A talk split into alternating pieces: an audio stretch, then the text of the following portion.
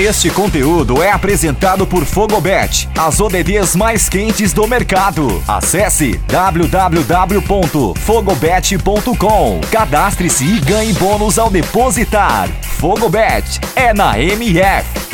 Fala, meus amigos fanáticos do futebol. Aqui quem fala é João Graça, sou comentarista do Web Rádio Melhor do Futebol.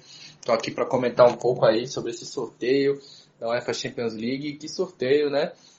A gente viu muitos grupos aí em que vão acontecer confrontos que a gente viu recentemente, né? Então vamos começar a falar um pouco aí do grupo A, um grupo muito pesado, provavelmente o grupo mais forte aí com Manchester City, Paris Saint-Germain, Leipzig e o Clube Bruges. O Manchester City e o Paris Saint-Germain que se enfrentaram recentemente, né?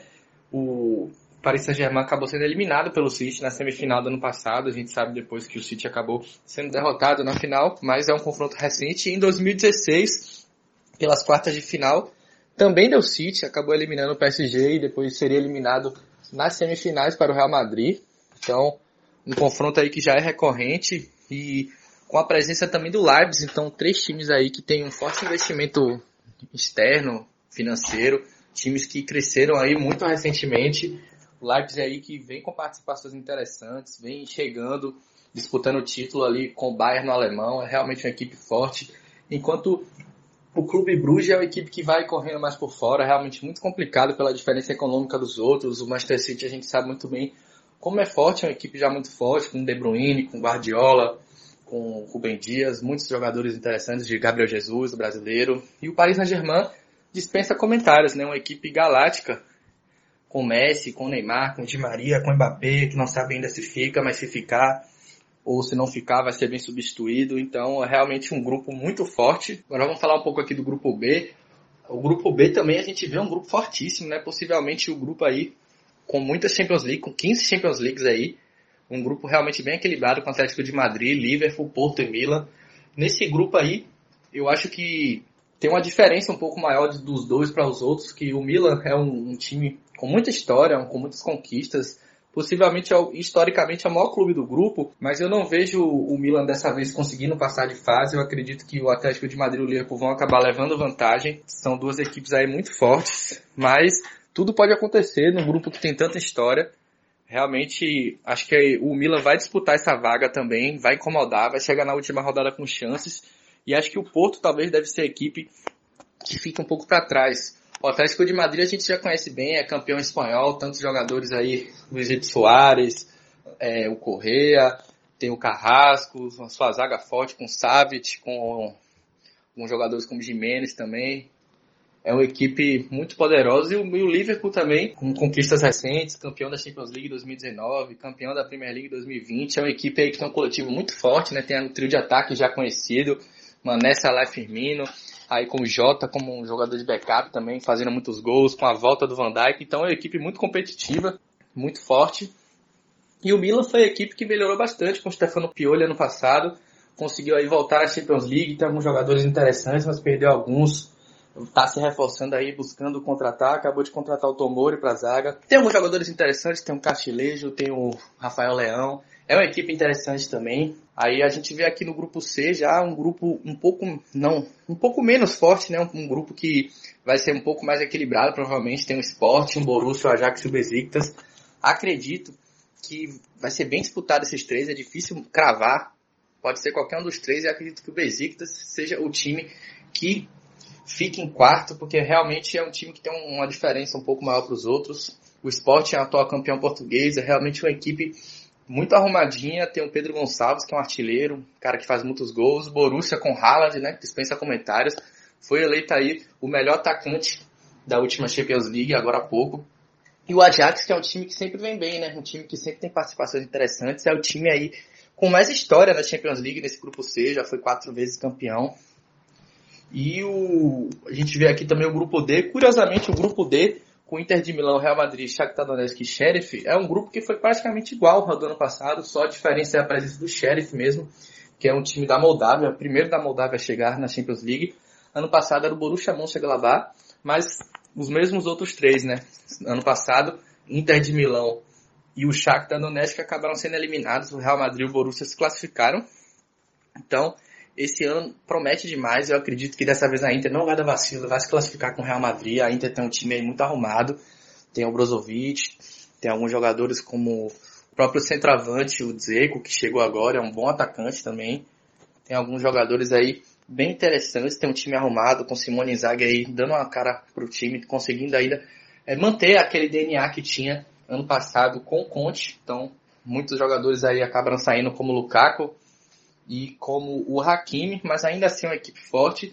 E o Real Madrid, todo aquele seu peso, é uma equipe gigantesca na Champions League, ainda tem alguns jogadores aí remanescentes dos seus três títulos seguidos e quatro em cinco anos, né? Como o Casemiro, como o Toni Kroos, Modric, Benzema, ainda é uma equipe forte. E o Shakhtar é uma equipe que tem muitos brasileiros, né? uma equipe organizada, uma equipe que tem um ataque interessante, conseguiu se classificar no jogo emocionante na eliminatória, né, na pré-Champions.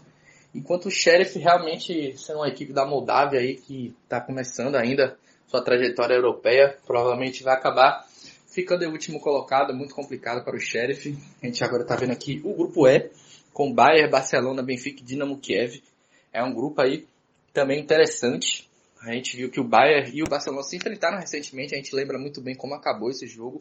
Uma goleada de 8 gols, 8 a 2 para o Bayern. Então o Barcelona aí vem com a faca nos dentes para poder se vingar.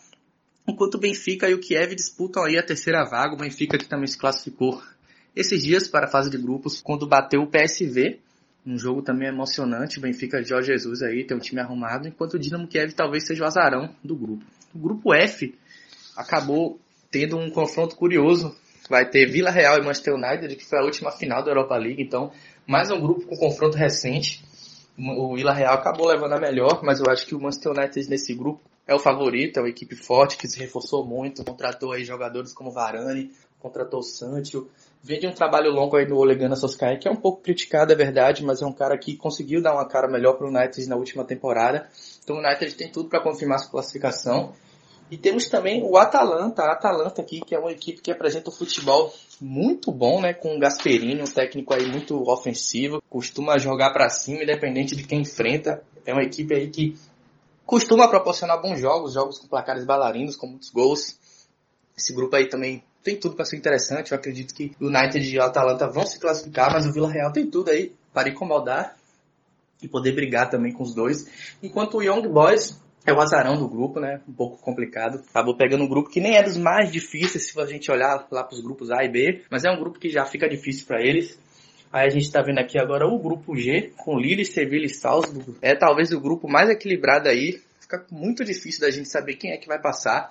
O Lille, que é o atual campeão francês, mas vem fazendo uma temporada até aqui não tão boa. O Sevilla, que é um time que vem crescendo, eu acredito que seja um time que deve se classificar. Fez uma campanha bem interessante no, no Campeonato Espanhol no passado, chegou até a brigar pelo título. É uma equipe que costuma dominar a Europa League, então é uma equipe que leva vantagem com equipes, é, contra equipes intermediárias da Europa.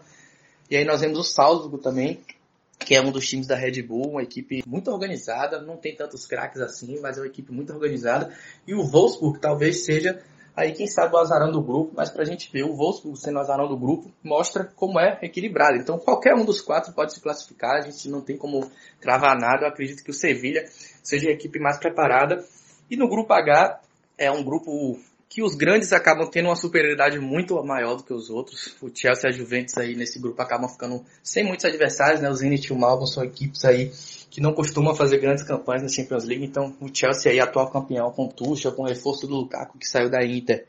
E com a base do time campeão do ano passado, com Kanté, com Jorginho, que jogaram muito ano passado, deve se classificar em primeiro.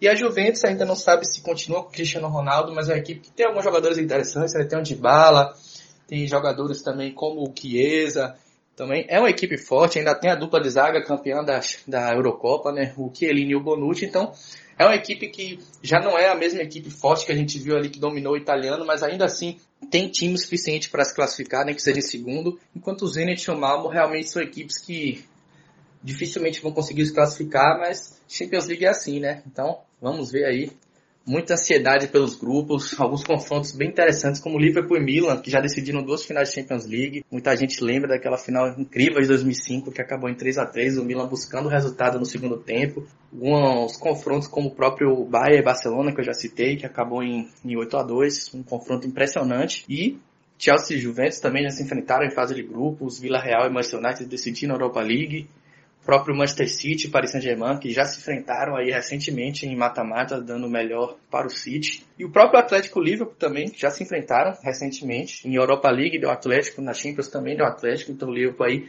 vem com a faca nos dentes para se vingar. Essa Champions League aí promete demais, são confrontos aí realmente impressionantes.